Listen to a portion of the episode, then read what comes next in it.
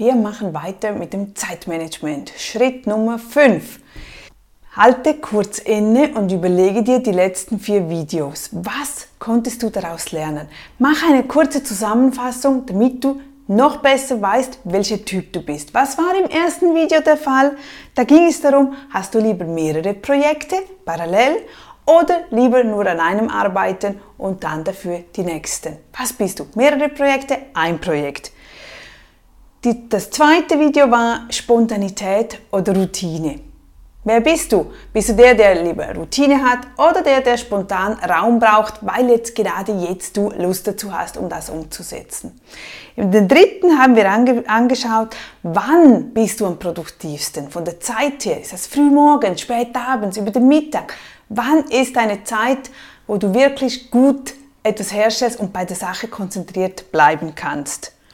Beim letzten Video haben wir angeschaut, was ist das Umfeld, das du brauchst, um produktiv zu sein? Hast du gerne ein geschäftigtes Umfeld, also in einem Café, wo Leute sind, in einem Großraumbüro, oder liebst du lieber ein einsames kleines Büro oder deine, deine Zelle, wo du dich wohlfühlst und dort arbeitest? Was bist du dort für ein Typ? Kaffeetyp oder einzelnes Bürotyp? Menschlein.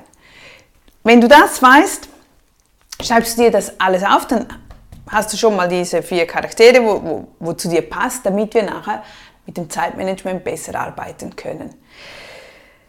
Wenn du festgestellt hast, ach, da stimmt etwas nicht überein, was ich bis jetzt in meinem Alltag habe, dann probiere das zu ändern. Also wenn du festgestellt hast, ja, ich bin eigentlich ähm, der Typ, der gerne in einem Großraumbüro arbeitet, dann schau, dass du vielleicht zusammen mit jemandem in einem Büro arbeiten kannst oder, oder ein Geschäft teilst zusammen.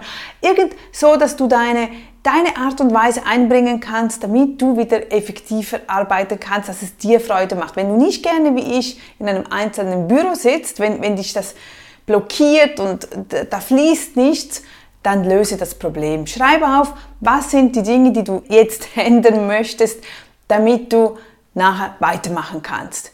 Schreib mir auch, was du bis jetzt Sinnvolles mitnehmen konntest, ob du einiges schon gelernt hast, ob du festgestellt hast, das stimmt, das habe ich mir gar nicht so überlegt, dass halt eben die Menschen verschieden sind, dass der andere Musik braucht zum Arbeiten und halt der andere nicht. Aber wenn wir das wissen, dann geht es ganz viel einfacher.